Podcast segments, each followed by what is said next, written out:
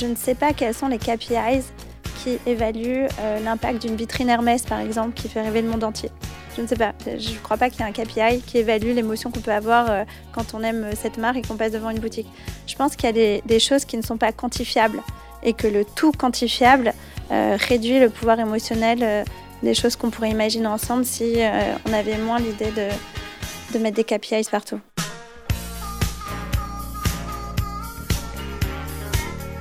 Je suis Gaël Solignac, président de l'agence Cherry Moon, et vous écoutez Say Say Say, le podcast qui donne la parole aux talents du brain content. Produit par Cherry Moon et support de promotion de la Branded Content Marketing Association France, Say Say Say a déjà plus de 17 000 écoutes à son actif en moins de 9 mois d'existence et je vous en remercie tous et toutes chaleureusement. Pour notre 11e épisode, direction l'éditeur Condé Nast. De Vogue à Vanity Fair, en passant par les magazines GQ ou AD, c'est chez l'un des derniers grands dinosaures de la presse mode, tendance et lifestyle que nous reçoit aujourd'hui Sarah Hertz, la seule diplômée de HEC spécialiste de métaphysique politique, mais surtout directrice de la stratégie éditoriale et du Creative Studio de Condé Nast en France de auféminin.com à la direction du pôle numérique féminin du groupe Lagardère dans les années 2000, jusqu'au développement des activités numériques de Condé Nast de 2010 à 2016, avant un bref passage à la direction éditoriale d'une division du groupe Figaro, Sarah a vécu aux avant-postes le changement d'air d'une industrie de la presse aux abois face aux vampires Facebook, Google et consorts. Au-delà du temps de cerveau disponible, la bataille du beau, du bon et du contenu qui vient de dessous le bonnet pourra-t-elle accoucher du sourire retrouvé des grands noms de la plume, de la photo et de la vidéo bien troussée Alors ajustez vos AirPods, montez le son de votre autoradio. Cet entretien avec celle qui mène de front une carrière brillante et la vie d'une maman de quatre enfants devrait nous éclairer sur plein de sujets. Sarah, bonjour et merci de m'accueillir aujourd'hui à Hoche, à Paris, au siège de Condé Nast. Bonjour Gaëlle. Alors Sarah, plutôt HEC ou métaphysique politique? Alors, HEC et la métaphysique politique des discours politiques euh, de Victor Hugo. Euh, j'ai toujours euh, mené de front un peu deux cursus. j'ai fait une cagne avant de faire HEC.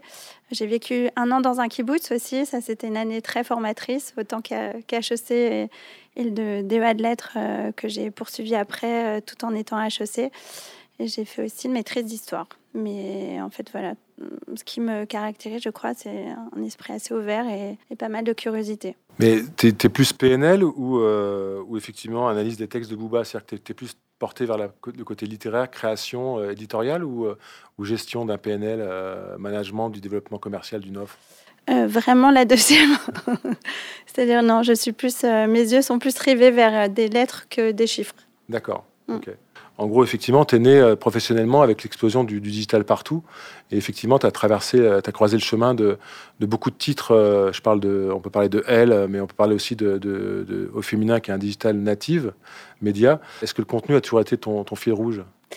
Alors le contenu, c'est un mot qui est un petit peu galvaudé. Moi, ce qui m'a toujours plu, bouleversé, ému, ce sont les histoires. Et j'ai toujours, toujours, toujours beaucoup lu.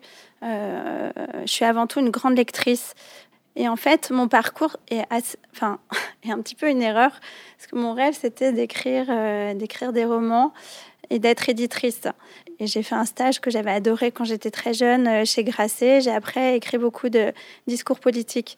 Et lorsqu'il a été question de trouver un métier et de gagner sa vie, j'avais passé pas mal d'entretiens dans des grosses boîtes et tout ça, et je me voyais pas du tout être assistant, chef de produit, de, en fait être dans le produit. Et, euh, et j'ai fait la rencontre euh, miraculeuse euh, d'Anne-Sophie Pastel, qui crée alors au féminin et qui cherchait des profils un peu hybrides, pas vraiment des journalistes, pas vraiment des gens du marketing, elle-même étant un profil assez hybride parce que c'était une polytechnicienne ultra brillante qui crée un média. Et donc elle m'a proposé de rejoindre au féminin qu'elle était en train de créer avec son mari. Et c'était une, fantastique aventure qui a été le premier pas dans une carrière digitale, mais euh, je ne sais pas tellement pourquoi j'ai fait ma carrière dans le digital. Pour toi, quelle a été l'évolution majeure de, Tu parles d'histoire, donc des histoires depuis que tu as commencé il y a 20 ans dans les médias, la manière de les appréhender pour les marques? Alors, au tout début, chez Au Féminin, on, on, créait vraiment des contenus sur mesure avec de l'intégration. On était euh, euh, vraiment chaque article était une page blanche euh, qu'on inventait. Après, ça a été un petit peu plus templétisé. les sites avec le mobile se sont mis à se ressembler beaucoup. et je pense qu'aujourd'hui, on revient à quelque chose de on met un peu plus d'âme, de singularité dans les histoires qu'on veut raconter, parce qu'il y en a de plus en plus des histoires, et pour qu'elles ressortent, il faut que formellement, et dans le, fond et dans le forme et dans la forme pardon on puisse retrouver quelque chose de différent qu'on n'a pas vu ailleurs et qui crée une émotion.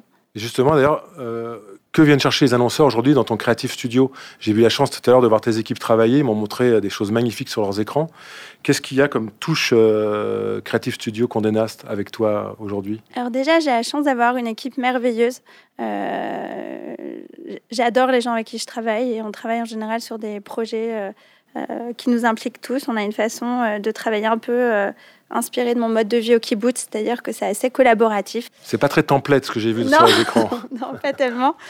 Euh, donc moi, je fais participer tout le monde du stagiaire au DA et bon, ça rend parfois un peu tout le monde fou parce que du coup, il n'y a pas vraiment de d'organisation. Enfin, il y a une organisation qui est invisible mais qui existe, mais qui est assez peu euh, facile à décrire, mais bon, elle fonctionne assez bien, je crois quand même, euh, parce qu'on gère beaucoup de projets très différents en même temps.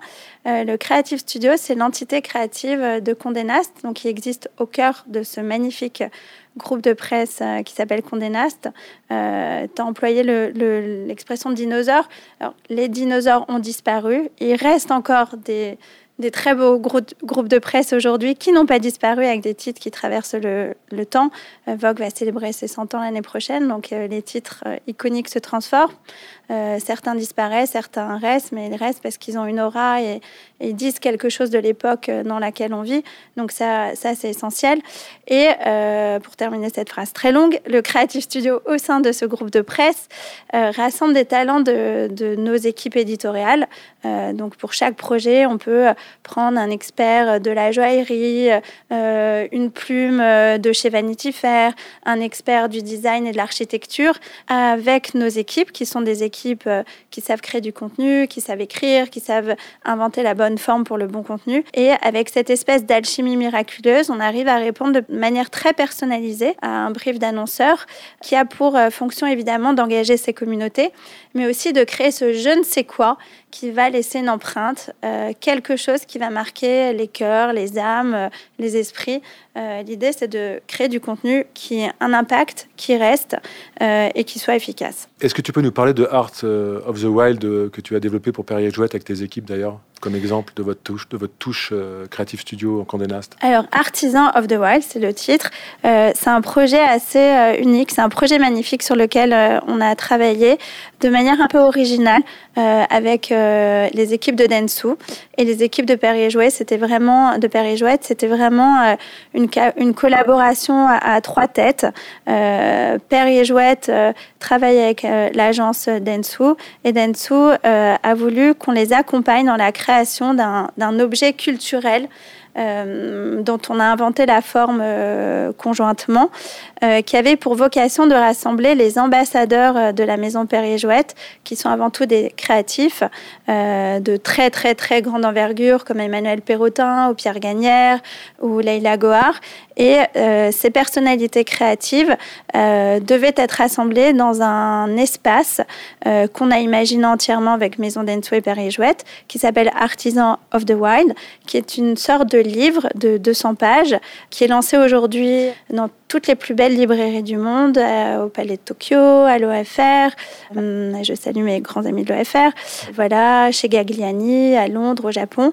Euh, et cet objet culturel a pour vocation euh, de créer une vraie réflexion sur un nouveau rapport qu'ont les artistes à la nature, qu'ont les marques à la nature, euh, à l'origine d'un hédonisme responsable, puisque ce magazine et cet objet culturel est très très positif. Il ne s'agit pas de plomber le lecteur, euh, mais plutôt d'enchanter sa relation renouvelée avec une nature inspirante euh, qu'on doit évidemment respecter.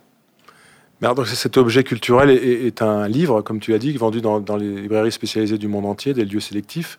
Mais est-ce qu'il vit aussi sur le digital? Parce que je veux dire, en termes d'audience euh, potentielle, euh, c'est effectivement une niche, c'est des, influenceurs, des, ambassadeurs de marque, des gens, on va dire, assez premium, mais euh, le nombre d'audience de, potentielles engagées est assez restreint. Est-ce que vous déclinez ça sur le digital avec d'autres formats? Alors déjà, en fait, l'influence, elle vient pas uniquement de, des KPIs euh, quantitatifs. En fait, ce magazine va être distribué dans toutes les foires euh, et, être, et il va être en contact avec tous les gens qui comptent dans le monde de l'art et de la création. Et je pense, euh, enfin moi je crois beaucoup à l'impact du contact et pas juste à la quantité des contacts qu'on peut toucher à travers des politiques euh, très agressives.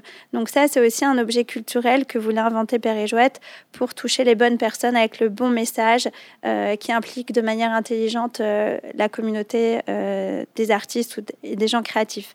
Après, le contenu a été entièrement digitalisé par mes équipes et pour ça, on s'est vraiment amusé parce qu'on a fait par exemple un bestiaire d'animaux entièrement recouvert de matériaux écologiques pour pouvoir résister aux agressions humaines.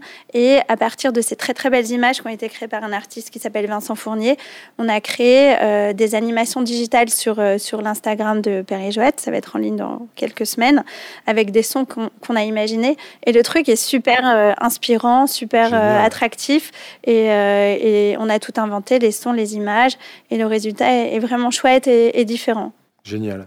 Alors j'avais une petite question un peu qui n'est pas polémique mais presque. Les, influenceurs, les influenceurs n'ont-ils pas participé à galvauder le savoir-faire des grandes références de la presse de mode et de tendance d'ailleurs? Et est-ce qu'aujourd'hui, du coup, la réponse n'est pas effectivement l'ultra premium, l'ultra travaillé pour euh, sortir de, ce type de photos, de ce type de contenu euh, vite consommé, vite oublié, et que c'est pas aussi grâce à ça que, votre patte peut aussi ressurgir sur le digital, mais pas que? Moi, je crois que les marques ont une forte influence culturelle. Euh, quand on voit l'impact d'une marque comme Gucci sur euh, l'utilisation de la fourrure, quand on voit l'impact d'un guide Michelin, quand même, qui est à la base un, guide euh, qui devait faire en sorte que les gens utilisent leur voiture. voilà, je pense que les marques ont un rôle à jouer dans la culture et que les marques ont un rôle à jouer positif dans les usages. Et, pour ça, des contenus qui s'adressent à euh, au consommateur comme euh, euh, à, quelqu'un qui n'a qu'un temps de, de neurones disponibles très très réduit. C'est un petit peu dommage. Je pense que les marques aujourd'hui devraient revaloriser l'intelligence des consommateurs, ce qu'elles font de plus en plus, et d'utiliser leur pouvoir et leur caisse de résonance, pas uniquement pour faire consommer, évidemment, évidemment, c'est leur fonction, c'est leur fonction, mais pas que. Et, je pense que des agences créatives, euh, quand elles travaillent bien avec une marque, c'est aussi pour les encourager à avoir un rôle culturel. Ça veut dire qu'en gros, si on, met en parallèle euh, le contenu dit by influenceur et un contenu qui sort du Creative Studio, la différence, peut-être l'idée de se dire faisons, faisons moins, mais mieux, non? Avec plus de sens, plus profondément travaillé mais je pense qu'il y a des influenceurs qui sont influents parce qu'ils ont des choses intéressantes à dire. Euh, il faut distinguer les influenceurs qu'on paye pour porter un sac ou une paire de chaussures. Et ça, c'est sans doute intéressant au moment euh, précis mhm. où elle le porte. Mais après, il y a des, euh, je sais pas, des influenceurs euh, qui font la promotion d'un livre, qui font la promotion d'une œuvre d'art, qui font la promotion d'un message. Il y a des activistes écologiques qui sont influenceurs dans leur domaine. Et en ça, ils ont, ils ont une voix intéressante à faire passer. Et, et les marques, en travaillant avec ces personnalités ont, des choses intéressantes à dire. Par exemple, ce que fait Chanel en, étant toujours à la pointe euh, des gens qui comptent dans la création ou dans l'influence culturelle. Je pense qu'elle fait un travail, c'est une marque qui fait un travail de curation euh, euh, intéressant. Tout à fait. Alors, aujourd'hui, on parle beaucoup de slow content, que ce soit les mhm. podcasts, comme on fait aujourd'hui, les articles longs, euh, pourquoi pas aussi les rencontres et débats, les éditions d'art, comme vous faites avec euh, Perrier Jouette. Qu'est-ce que cela t'inspire, cette euh, appétence des audiences à aller sur des contenus plus longs, qui prennent plus de temps et qui, qui, est, plus un moment à eux autour de, avec la marque? Mais en fait, c'est marrant parce qu'il y a, y a beaucoup de contradictions. D'un côté, on parle de, de de vraiment de, de contenu de plus en plus rapide. Et puis les gens euh, vont se plonger dans des séries qui font 10 saisons et, et on est prêt à suivre euh, les destinés personnages euh, sur des, des, des, temps très très longs. donc je pense que ce qui intéresse les gens, pourquoi les gens voient des séries Parce que en fait, on aime les belles histoires, on aime les personnages travaillés, on aime les scénarios riches et on aime, on aime tout ce qui met en scène la complexité de l'âme humaine. Euh, je pense que ça touche plus les gens que euh, de voir en deux secondes euh, le packaging d'un nouveau parfum. voilà, mais et, quand on est une marque, on doit s'adresser évidemment dans un temps court pour marteler un, message, mais, mais le slow content, c'est aussi s'adresser autrement différemment et dire des choses différentes. On ne dit pas les mêmes choses dans un podcast, on ne dit pas les mêmes choses quand on se plonge dans un long forme comme on peut faire dans Vanity Fair ou dans le New Yorker, qui sont des titres de la maison Condé Nast. voilà, on dit des choses différentes. Est-ce que pour toi, les annonceurs sont, sont encore et toujours prêts à investir fortement pour du contenu éditorial de qualité? Est-ce qu'il n'y a pas eu un, problème ces dernières années euh, où effectivement il y a une course à remplir les tuyaux en se disant on, va diviser pour, euh, pour arriver à, assumer tout ce qu'on doit sortir au détriment de, la qualité des contenus qui sortaient. Mais en fait, moi qui suis un peu euh, une vieille du web, je suis passée d'une phase où il fallait faire du SEO à outrance, où il fallait répéter 50 fois le mot mascara dans un article pour remonter sur Google, à une, toute, une culture toute puissante de l'image à travers Instagram, où il fallait s'inventer des territoires visuels ultra forts. Et je pense que la phase d'après, c'est d'un peu mêler toutes les voix d'une marque pour devenir un média. Euh, de dire des choses compliquées dans, dans de l'éditorial de qualité parce que les, les, marques ont des histoires en général intéressantes à dire et, et des patrimoines intéressants à explorer. Euh, elles ont une culture visuelle parce que l'inspiration passe par l'image. Elles ont une culture du récit et là le podcast est sans doute le meilleur format pour, euh, pour raconter ces histoires. Mais je pense qu'une bonne stratégie éditoriale, elle doit être complétée par, la, polyphonie, par la polyphonie de tous ces moyens d'expression on peut dire euh, plusieurs choses différemment. Il faut trouver le bon format et la bonne voie euh, pour l'exprimer. Il y a beaucoup d'annonceurs qui, créent euh, ces jours-ci des content factory, qui essaient d'intégrer le, savoir-faire de la production des, contenus au quotidien pour, pour elles. Euh, qu'est-ce que tu penses de cette tendance de fond? Est-ce que tu penses qu'il y a des euh, comment, se positionneront demain les content factory des, grands éditeurs avec ces content factory de marques? Je pense à L'Oréal, je pense à Orange qui développe ce type de sujet, même les maisons, de luxe aujourd'hui. Comment demain tu penses que tu, pourras te, te, corréler à cette tendance avec tes équipes? Déjà, je trouve l'expression tellement moche, euh, content factory. On a des jolis mots en français pour dire qu'on crée des histoires et, et ça comment en français, toi, alors J'ai pas, j'ai pas réfléchi, mais je pense que le mot factory euh, donne l'idée de quelque chose de très industrialisé, de très, euh, euh de très templétisé. Or, euh, une marque, pour vivre, elle, doit montrer sa différence, me semble-t-il. donc, moi, je, je pense plutôt que les marques ont besoin de maisons de création qui prennent le temps d'épouser leur histoire, de les entendre, de les comprendre et de, leur apporter un savoir-faire qu'elles n'ont pas. Quand on est, euh, enfin nous on voit beaucoup d'annonceurs et les annonceurs de joaillerie, ils vont euh, essentiellement voir des contenus de joaillerie. Les annonceurs de lifestyle, ils vont être essentiellement dans leur univers. Euh, l'intérêt de travailler avec un groupe média comme le nôtre, c'est qu'on a l'esprit ouvert sur plein de secteurs et qu'on a des gens dont le métier est, euh, de s'inspirer continuellement d'univers très différents. Et je pense que c'est en ayant les, yeux ouverts sur des territoires très différents qu'on peut apporter quelque chose aux marques aussi. Pour toi, quelles sont les passerelles avec le retail, le e-commerce des annonceurs euh, du, contenu que tu produis? On, répond à beaucoup de, briefs d'annonceurs qui euh, euh, veulent créer des passerelles vers leur, leurs boutiques, leurs espaces de vente qui sont eux-mêmes des expériences de plus en plus, de plus, en plus riches. Instagram est souvent une première vitrine, mais ce qu'on peut faire en termes de, de création et d'inspiration sur, sur Instagram, ça reste quand même limité à la taille de l'écran. Euh, et voilà, donc nous, ce qu'on fait quand une marque veut euh, créer des expériences euh, Drive to Store, c'est de mettre du storytelling, de mettre un peu d'humanité et d'âme dans, dans, les contenus concrets, qui, qui soient à la fois visuels ou éditoriaux ou vidéo.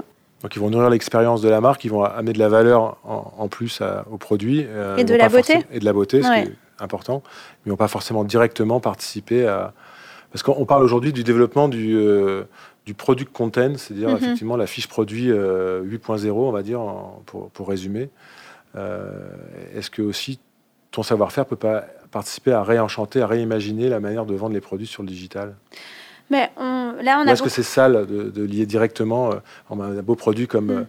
Les Artisans of the Wild avec la vente directe de, bouteilles ou de mains ou de, bracelets avec des diamants dessus Mais nous, on crée un contexte, en fait, un environnement. Quand on crée Artisan of the Wild avec la maison d'Enso, on crée un contexte qui, euh, quand même, donne euh, au consommateur l'impression qu'il rentre dans un territoire qui va bien, au-delà de la boutique. Il rentre dans un territoire de marque hyper inspirant, hyper valorisant. Euh, quand on crée des contenus dans l'hôtel particulier de Boucheron, on essaie d'imaginer les plus beaux visuels, les plus belles histoires pour donner envie de franchir les portes de la maison Boucheron. Aujourd'hui, il y a un vrai sujet de euh, en fait, de contradiction entre la facilité qu'on a à aller sur Amazon, à cliquer, et l'expérience est, vraiment pas du tout plaisante et pas du tout valorisante, et euh, peut-être l'intimidation que peuvent avoir les clientes françaises, notamment, à aller dans des boutiques euh, où elles vont avoir le sentiment qu'elles ne sont pas tout à fait euh, bien accueillis ou à leur place. Aujourd'hui, je pense que notamment dans le luxe, les marques font énormément d'efforts pour euh, raconter des histoires qui parlent à, toutes les, à tous les consommateurs, euh, pour créer un lien humain, parce qu'encore une fois, ce qui est important dans la vie, c'est le lien humain quand même. C'est les émotions qu'on a lorsqu'on rencontre quelqu'un, que ce soit une vendeuse, un client, n'importe qui. Mais en fait, c'est ça qui est intéressant dans la vie. C'est quand même les rencontres humaines. Aurais-tu une histoire, un projet de brand content dont tu as été le moteur qui t'a le plus marqué, dont tu es le plus fier? Alors, en ce moment, c'est un peu confidentiel, mais tu es passé dans nos bureaux et tu as vu quelques maquettes. On travaille sur un projet vraiment euh, qui, me, qui me plaît énormément et qui m'implique beaucoup, qui est un peu un projet qui réconcilie, euh, ça paraît prétentieux comme ça, mais il a, une ambition humaine en fait. C'est un projet qui euh, réconcilie une société française un peu fracturée, euh, un, peu, euh, un peu en fragilité. Euh, la France est un pays fantastique, énormément d'élan incroyables, de gens avec des initiatives merveilleuses. Et on est en train de créer un média sur les nouvelles générosités qui sera à chaque fois associé à une cause. la première est celle de l'hôpital Necker à travers la fondation Imagine. Et en fait, c'est un projet qu'on a monté avec, euh, avec mon équipe euh, en deux mois. On a trouvé euh, des partenaires incroyables comme Chanel, comme Clarins, comme les Diamants Courbés, comme Dom Pérignon, comme et Jouette, qui nous ont aidés à monter le projet.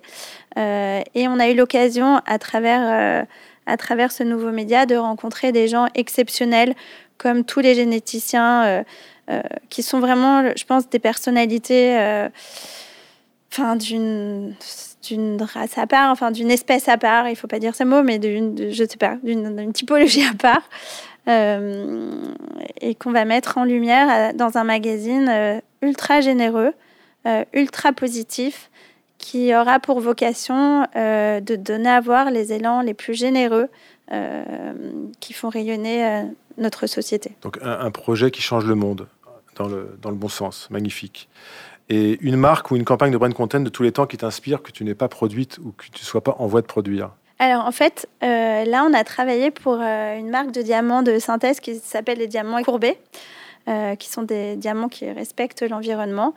Et moi, en ancienne cagneuse, à chaque fois que je travaille un sujet, je lis tous les livres, je regarde tout ce qui peut nourrir ma curiosité. Et je suis tombée sur Netflix, sur un reportage qui s'appelle En bref, qui racontait l'histoire du diamant.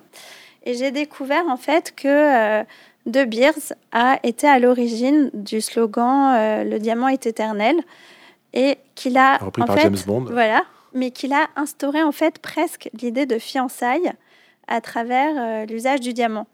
Et je me dis que c'est dingue qu'une marque puisse avoir un tel impact dans les usages quotidiens des gens du monde entier. Donc le fiançailles serait né grâce à cause de De Beers et de son et de l'usage du diamant, de... voilà. Et je me dis que ça, c'est quand même une campagne avec euh, une résonance euh, mondiale et assez universelle. Magnifique. Une personnalité à qui tu as travaillé, qui t'est le plus fasciné, inspiré Alors, j'ai eu la chance de rencontrer des gens assez exceptionnels. J'ai beaucoup aimé travailler avec Valérie Toragnan, qui était directrice de la rédaction euh, Duel, qui était une femme ultra puissante, ultra, ultra, impliquée dans toutes les questions féminines depuis toujours. J'ai adoré travailler avec une autre femme, Anne-Sophie Pastel, chez auféminin.com. Et puis, euh, tous les gens de l'Institut Imagine que j'ai pu rencontrer m'ont vraiment euh, bouleversée récemment. Je rebondis sur ta réponse. La sororité aujourd'hui, pour toi, c'est quoi? Et comment tu le vis au quotidien dans, chez Condé Nast? Et ailleurs d'ailleurs? Alors, Je pourrais répondre très longuement à cette question parce que j'ai commencé à travailler en étant maman. J'étais maman à 23 ans, tu disais que j'avais quatre enfants, et j'ai eu euh, mon dernier enfant 19 ans plus tard. Donc j'ai pu voir l'évolution d'une femme qui travaille euh, pendant 20 ans. Moi, j'ai eu la chance de faire des bonnes études, donc j'ai jamais eu de problème de pouvoir concilier ma vie de femme et ma vie de, maman, parce que comme j'avais fait des bonnes études, donc, je m'en suis servie pour euh, négocier en fait une façon de travailler qui, permettait d'être à la fois maman et, et de travailler. Ça, c'est vraiment pour euh, ma vision euh, de la chose. Le mot sororité, si on revient à l'origine, en latin, ça veut dire euh, sœur, cousine. Et c'est la féminisation du mot fraternité. Je suis assez ambivalente sur l'usage de ce mot parce que je trouve assez utile en fait de féminiser des mots qu'on a l'usage d'employer au masculin. Par exemple, quand on dit l'origine de quelque chose, on dit la paternité de quelque chose, qui est étrange parce qu'en général, on est plus assuré de l'origine maternelle que de l'origine paternelle d'un être humain. Euh, donc, on, sans s'en sans rendre compte, on, a en France quand même une vision euh, sémantique très masculine des choses.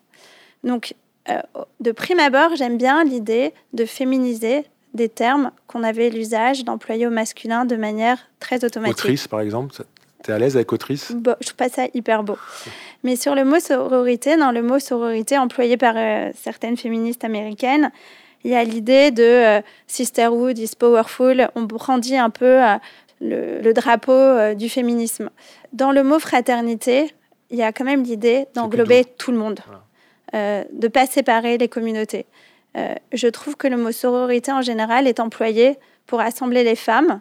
Et encore, il y a tous les débats autour de l'intersectionnalité, de, du genre, mais d'englober les femmes dans une communauté. Moi, j'ai une vision, euh, je trouve dommage en fait de de se séparer. dans l'idée de fraternité, il y a quand même l'idée d'être tous ensemble quelque part. Et donc c'est l'esprit qui règne dans, ton studio d'ailleurs, j'ai l'impression. D'ailleurs c'est assez mixé euh, homme-femme. Mm. Et il y a beaucoup de très jeunes aussi. Et cette fraternité, en, trois secondes, en faisant le tour avec toi du studio, j'ai senti très fortement. Et je pense que c'est ça l'important. Oui, et c'est pas un mot, hein, c'est des usages, c'est dire bonjour à tout le monde, c'est se soucier les uns des autres.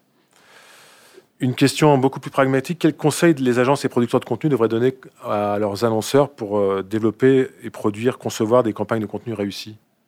Des conseils qu'on ne donne peut-être pas forcément ou sur lesquels on n'insiste pas assez fortement auprès des annonceurs?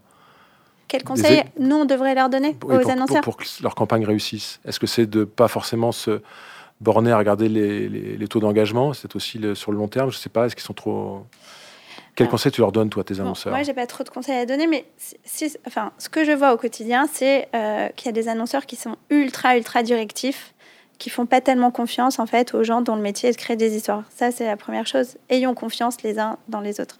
Le deuxième conseil, c'est de c'est d'avoir l'esprit un peu ouvert à, à ce qui se passe en dehors de leur secteur. Et le troisième conseil, c'est de laisser une part de hasard à la création. Euh, je ne sais pas quels sont les KPIs qui évaluent euh, l'impact d'une vitrine Hermès, par exemple, qui fait rêver le monde entier. Je ne sais pas. Je ne crois pas qu'il y ait un KPI qui évalue l'émotion qu'on peut avoir euh, quand on aime cette marque et qu'on passe devant une boutique. Je pense qu'il y a des, choses qui ne sont pas quantifiables et que le tout quantifiable réduit le pouvoir émotionnel des choses qu'on pourrait imaginer ensemble si on avait moins l'idée de, de mettre des KPIs partout. L'innovation à venir qui va bouleverser pour toi le brand content? Mais ça, ça revient un peu à, ce que j'ai dit tout à l'heure, c'est-à-dire d'imaginer un KPI émotionnel, en fait, qui euh, une dimension évidemment d'efficacité, de taux de, de clic ou de taux d'engagement, mais pas que. Euh, mettre en place quelque chose euh, qui euh, rassemble tout ce qui fait un être humain, à savoir son, son pouvoir, sa capacité à être attiré, à être ému, à être enchanté, je pense que c'est ça, ça serait ça la, vraie innovation. L'innovation, c'est de, revoir notre manière d'évaluer le succès d'une campagne. Oui, je pense. Pourquoi pas, magnifique. Quel conseil donnerais-tu à un, une jeune étudiante qui débute dans la communication aujourd'hui? Alors, nous, on a beaucoup de stagiaires et j'adore avoir des stagiaires. Vraiment, mon conseil, la culture générale. Euh, je pense que rien ne remplace la lecture, rien ne remplace le cinéma, rien ne remplace les musées, rien ne remplace euh, de se parler, de s'interroger, de poser des questions à des gens qu'on ne connaît pas sur ce qu'ils font. Et, voilà, la culture générale, ça me semble essentiel aujourd'hui et toujours. Et aujourd'hui, quels clients font confiance à ton Creative Studio? Alors, on travaille sur des projets très très différents. On a des projets print, euh, comme on le mentionnait tout à l'heure. On fait par exemple le magazine de Sofitel. On a beaucoup de, projets d'accompagnement de contenu euh, pour les réseaux sociaux avec des marques comme Boucheron, Procter. Euh, on fait aussi beaucoup de plateformes de marques, notamment pour Alain Ducasse et son réseau d'écoles. Donc on travaille sur des, des projets très différents avec des acteurs très différents sur des formats très différents. Ton livre de chevet en ce moment, c'est quoi? Alors, je viens de lire un livre qui m'a bouleversée, de Romain Gary. Euh, j'adore Romain Gary, mais là, je, ne connaissais pas La nuit sera calme. Et je pense que Romain Gary nous dit beaucoup de choses sur l'époque dans laquelle on vit. Romain Gary, en plus d'être un fantastique euh, écrivain, était euh, ambassadeur, un très grand résistant qui a été auprès de Gaulle tout le temps. Et Romain Gary, en fait, c'est l'anti-Instagram. Pour lui, le jeu était trop restreint. Il a imaginé, euh, évidemment, il avait plusieurs identités. Il a écrit des livres sous le nom de Romain Gary, de Émile Ajar, et dans les deux noms, il a gagné des prix, des prix Goncourt. Et le, livre dont je te parle, là, s'appelle La nuit sera calme, et il a imaginé, en fait, des entretiens fictifs avec une personne qui existe, mais dont il a inventé des questionnaires. Et en fait, dans tout le livre, il dit, mais en fait, pourquoi raconter ce que je vis? Mon jeu est trop petit. La littérature, le récit, ça sert à agrandir son jeu. Et je pense que c'est vraiment à l'opposé d'un certain narcissisme ambiant qui est restreint dans un feed Instagram. Euh, donc voilà, il avait bien les honneurs quand même, parce que quand il était consul de France à Los Angeles, euh, il avait, il avait aussi un côté brillant qui, aurait été très bien pour Instagram aujourd'hui, d'ailleurs, Romain Garmorin. Alors, il aurait eu plusieurs comptes, je pense. Il aurait eu plusieurs comptes.